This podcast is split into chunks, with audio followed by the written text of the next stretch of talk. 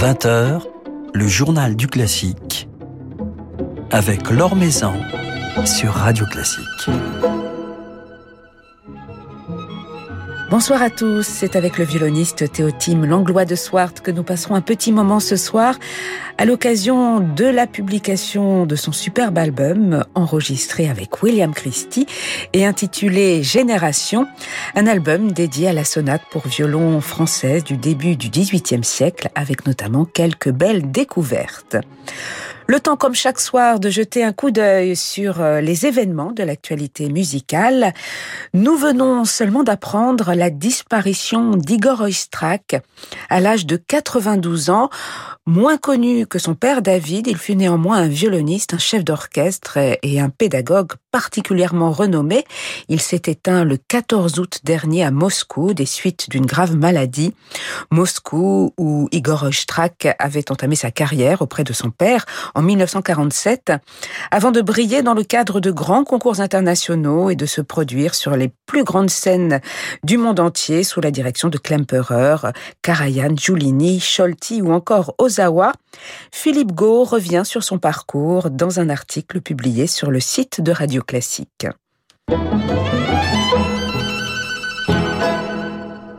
Apple s'apprête à lancer une plateforme dédiée à la musique classique. L'entreprise californienne vient en effet de racheter la plateforme Prime Phonic et proposera ainsi, à partir de 2022, un service dédié à la musique classique qui sera véritablement le meilleur au monde. C'est ce que nous promet en tout cas Oliver Schusser, vice-président d'Apple Music. Plus d'informations sur le site de Radio Classique. L'Orchestre de chambre de Paris présentera la seconde édition de la Paris Play Direct Academy consacrée au piano et cela du 5 au 9 septembre à la Philharmonie de Paris. Une académie basée sur la pratique du jouet dirigé, l'une des spécialités de l'Orchestre de chambre de Paris. Alors quatre pianistes ayant déjà entamé une carrière internationale, Michael Bouzine, Tony Yoon, Natalia Milstein et Soo-yeon Kim participeront à ce programme euh, à l'issue duquel deux prix seront décernés et un concert final les réunira le 9 septembre. Lars Vogt est le parrain de cette édition. Lars Vogt, pianiste et chef qui aime tant justement concilier ces deux casquettes. La saison des festivals n'est pas terminée. Parmi les belles manifestations de cette fin d'été, le festival Terraqué à Carnac qui débute vendredi. Une manifestation dirigée par le chef d'orchestre Clément Maotakax qui retrouve chaque année les musiciens du Sécession Orchestra dans le cadre de l'église Saint-Cornélie. Des programmes symphoniques et lyriques autour de Mozart, Beethoven, Mahler, Ravel, mais aussi Verdi ou encore Bellini, avec la participation de quelques merveilleuses chanteuses, notamment les sopranos Faustine de Monès, Marion Lebègue ou encore Marie-Laure Garnier avec également des récitals gratuits tous les jours à 18h, des ateliers vocaux collectifs ouverts à tous et même une exposition. Rendez-vous donc dès vendredi et jusqu'au 11 septembre à Carnac pour cette nouvelle édition du festival Terraqué.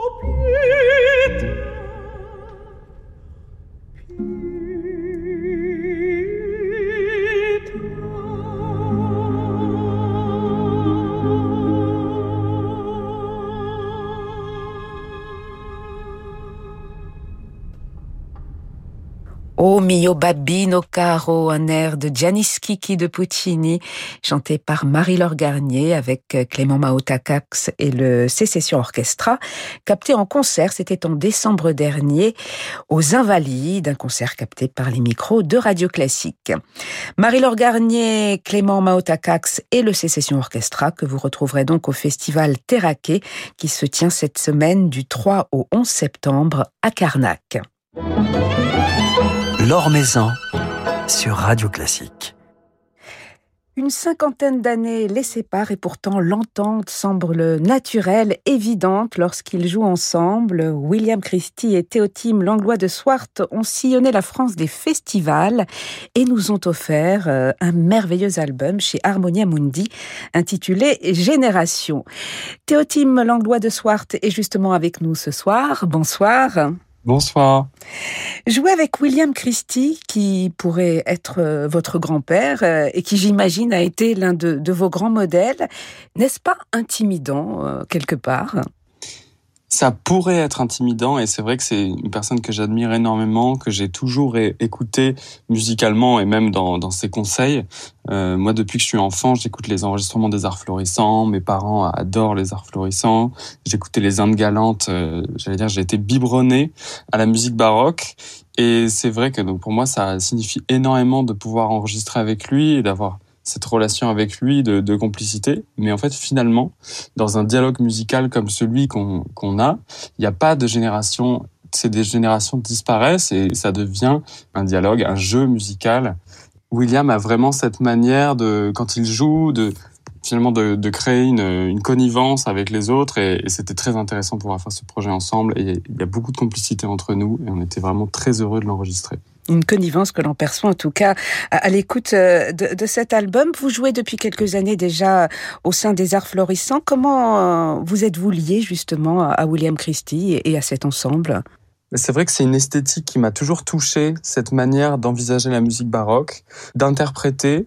Finalement, on recherche pas une authenticité, même si l'authenticité finalement est là, le fait de, de refaire la musique comme on l'a joué à l'époque, avec les instruments d'époque, mais on interprète et on sort des sentiers battus, on cherche, et il y a quelque chose presque proche de l'improvisation, du partage. Et quand on joue, c'est presque comme une jam session où on va pouvoir changer les choses au dernier moment, changer les nuances. On a beaucoup de liberté du fait que la musique dans son écriture euh, laisse une grande liberté à l'époque baroque entre l'ornementation, les nuances qui sont pas forcément notées par les compositeurs. Et c'est vraiment cette relation-là avec le jeu musical, ce, cet aspect un peu, j'allais dire scarzando, quand on dit scarzo, c'est en jouant. Ben, avec les arts florissants, il y a cet aspect-là où on s'approprie le matériel musical. C'est jouissif de pouvoir jouer ensemble comme ça. Et donc je pense que c'est ça qui fait qu'on a toujours apprécié jouer ensemble avec, avec William. Alors vous êtes euh, tous les deux, William Christie et vous-même, euh, Théotime Langlois de Swart, dans cet enregistrement, un enregistrement qui a été réalisé euh, chez William Christie, dans, sa maison de, de un lieu, j'imagine, inspirant, une ambiance chaleureuse. Est-ce que William Christie allait jardiner entre, entre deux prises? Absolument. En fait, on a enregistré ce disque. Euh, c'était un moment euh, un peu euh, suspendu, juste après le confinement. C'était en juin dernier, le premier confinement. Et donc, en fait, on s'est retrouvé donc chez lui, dans sa maison en Vendée. Et donc, il y avait tous ces moments de complicité, de partage. De, il cuisine très bien. Faut, ça, faut quand même le dire. C'est un, grand chef, un maestro de la direction de, la musique baroque, pas seulement d'ailleurs, mais c'est aussi un, grand, un grand chef cuisinier. Et donc, il faisait énormément la cuisine. Donc je devais aller chercher des herbes au jardin à chaque fois. Donc c'est toujours des. Donc il trouver du fenouil, du fenouil, du persil plat, tout ça, que des choses que moi qui suis de la ville, je connais pas vraiment. Donc chaque fois il y avait beaucoup de stress avant de trouver les. Et oui, donc euh, il jardinait, la taille des, des arbres fruitiers aussi. Et on a enregistré chez lui, dans son salon, qui est vraiment un salon comme les salons de l'époque du, au début du XVIIIe siècle, là où les compositeurs en fait auraient pu jouer cette musique parce que c'est vraiment conçu pour être de la musique de salon.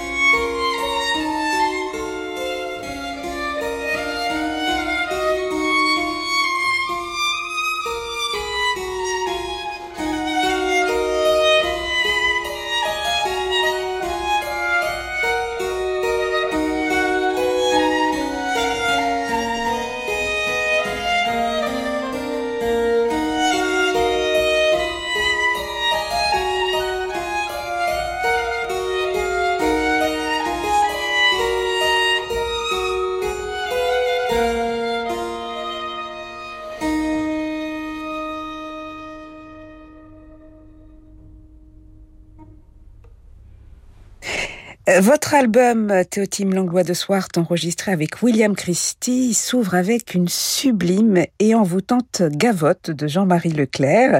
Vous avez décidément l'art de choisir vos premières plages, comme c'était déjà le cas avec The Mad Lover. On est d'emblée emporté, touché par cette musique, par cette pièce écrite à l'origine pour deux violons et que vous avez transcrit pour violon et clavecin. Pourquoi cette pièce en particulier?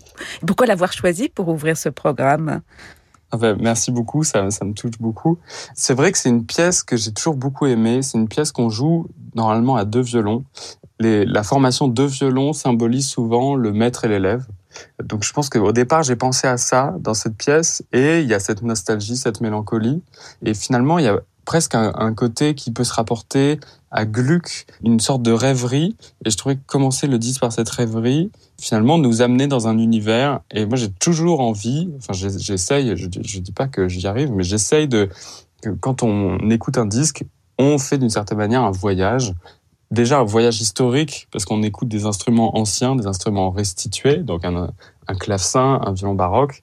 Et avec ces instruments-là, on peut voyager et c'est comme si on se retrouvait tout d'un coup dans un siècle perdu, le, le 18e siècle. On sublime aussi nos, souvenirs. On essaye de, de se remémorer quelque chose qu'on n'a pas connu en fait. C'est vraiment ça qui m'intéresse dans la, la, démarche de faire des disques, c'est de pouvoir recréer un univers sonore et finalement euh, un imaginaire aussi.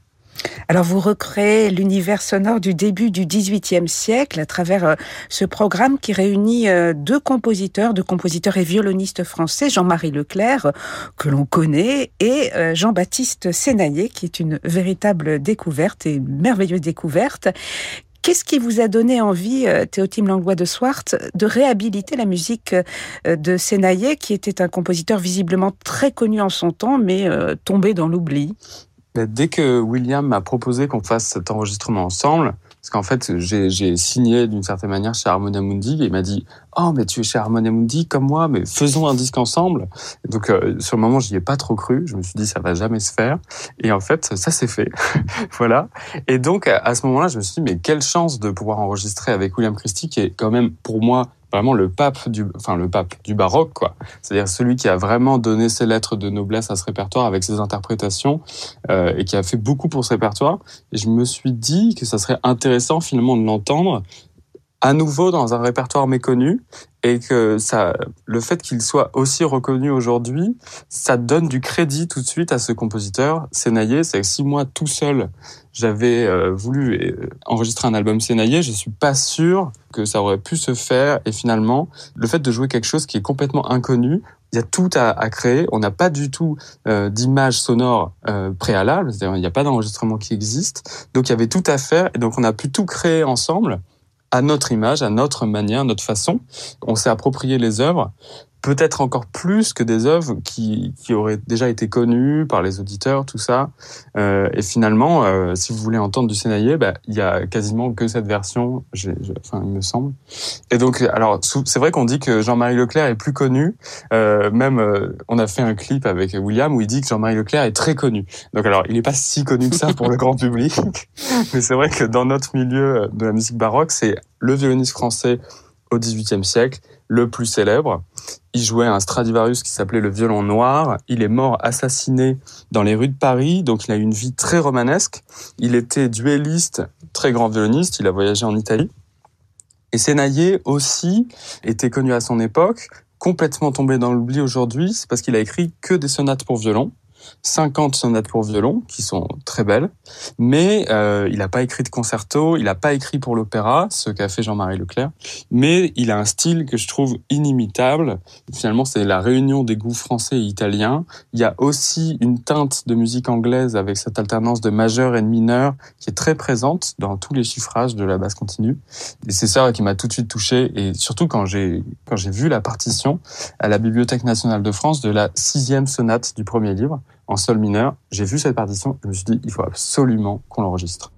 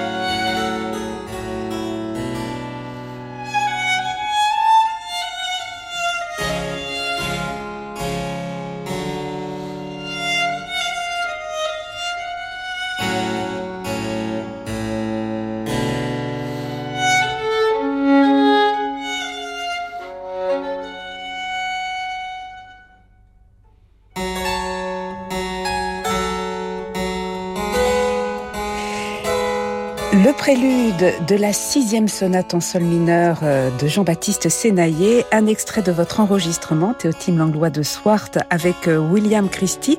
Et on est frappé à l'écoute euh, de la musique de Sénaillé, frappé et touché par la richesse de son harmonie, de ses basses, de son caractère presque obsessionnel. C'est ce qui nous fait d'ailleurs évoquer un petit peu la musique anglaise à laquelle vous faisiez référence tout à l'heure et que vous connaissez bien.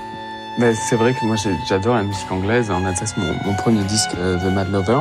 Et je trouve qu'il y a une parenté avec cette pièce-là de Sénaillé, parce que il y a cette manière de répéter la basse, mais en le faisant à la française, avec des ornements français, avec un choix dans les intervalles. Mais il y a, cette plainte, il y a quelque chose qui est, pour moi, qui ne peut pas être daté. Et c'est ça qui me touche dans la musique, c'est-à-dire que on entend cette musique, ça pourrait très bien être de la musique d'aujourd'hui, ça pourrait être... En fait, finalement, on peut pas identifier tout de suite que c'est de la musique baroque, même s'il y a des figures de style euh, qui sont évidemment estampillées musique baroque. Mais c'est ça qui me touche, et c'est le côté universel de, de ces basses répétées, même si lui, il le fait à la manière française, et avec cette, cette touche, euh, cette French touch, si je peux dire. Et avec cette élégance, ce, ce raffinement, et, et, ce lyrisme aussi. Il y a beaucoup de, de, de lyrisme, il y a beaucoup d'effets de virtuosité, mais également beaucoup de, de lyrisme et on perçoit justement votre violon euh, qui chante véritablement. Chanter, c'est d'ailleurs quelque chose d'assez naturel pour vous. J'essaye de chanter avec mon violon. C'est vrai qu'avec mes, deux parents professeurs de chant, j'ai pas fait de, chant. Je pense que ça sera un, un de mes regrets. Non, j'ai aucun regret, mais disons que quand j'étais enfant, je chantais. Et maintenant, j'ai remplacé le chant par le violon. Et on parlait beaucoup avec, William de cette rhétorique baroque, de cette vocalité. C'est-à-dire la rhétorique, c'est convaincre par le discours. Et finalement, le, chant est un discours. La voix permet de justement de tenir ce discours, de convaincre, de toucher d'émouvoir. Et finalement, on a beaucoup parlé de, de cette vocalité pendant l'enregistrement et on cherchait ça ensemble, cette texture, cette largeur de son, aussi lui au clavecin avec les basses. Et c'est ça, je pense, qui nous touche particulièrement dans le langage baroque. Et c'est ce que l'on perçoit dans cet enregistrement, avec également euh, beaucoup de couleurs, beaucoup de virtuosité, quelques allusions même à Vivaldi, avec quelques références aux, quatre saisons. Un enregistrement qui associe Sénaillé, Jean-Baptiste Sénaillé et Jean-Marie Leclerc, qui vient de paraître, qui est paru euh, cet été chez Harmonia Mundi, alors que sortira cet automne, euh, dans quelques semaines, quelques mois, un autre magnifique enregistrement. J'ai eu la chance de pouvoir déjà l'écouter avec votre ensemble Le Consort, qui associe cette fois-ci euh, Vivaldi et Reali, donc euh, de nouveau une découverte avec Giovanni Battista Reali. Euh.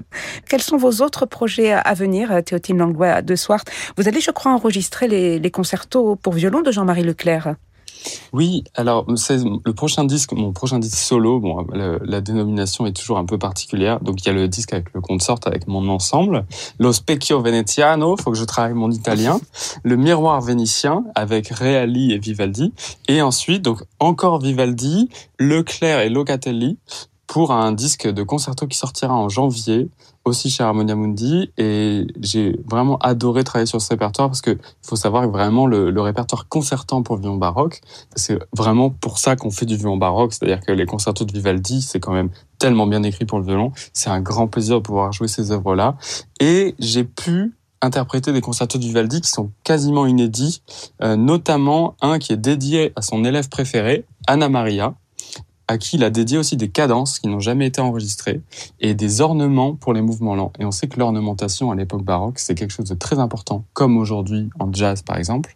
On a perdu la trace de ces ornements parce que ce n'était jamais noté. Et là, pour son élève, Vivaldi a noté des ornements pour le deuxième mouvement, ce qui fait que nous avons les ornements de la main de Vivaldi. Et donc je suis vraiment très heureux d'avoir pu les enregistrer pour la première fois. Voilà, donc ce sera au mois de janvier. En attendant, on se régale avec ce disque Leclerc Sénaillé. Quelques rendez-vous sur scène à venir. Vous donnerez ce programme Génération aux côtés de William Christie le 22 septembre à Montmajour. C'est dans les Alpilles, c'est ça?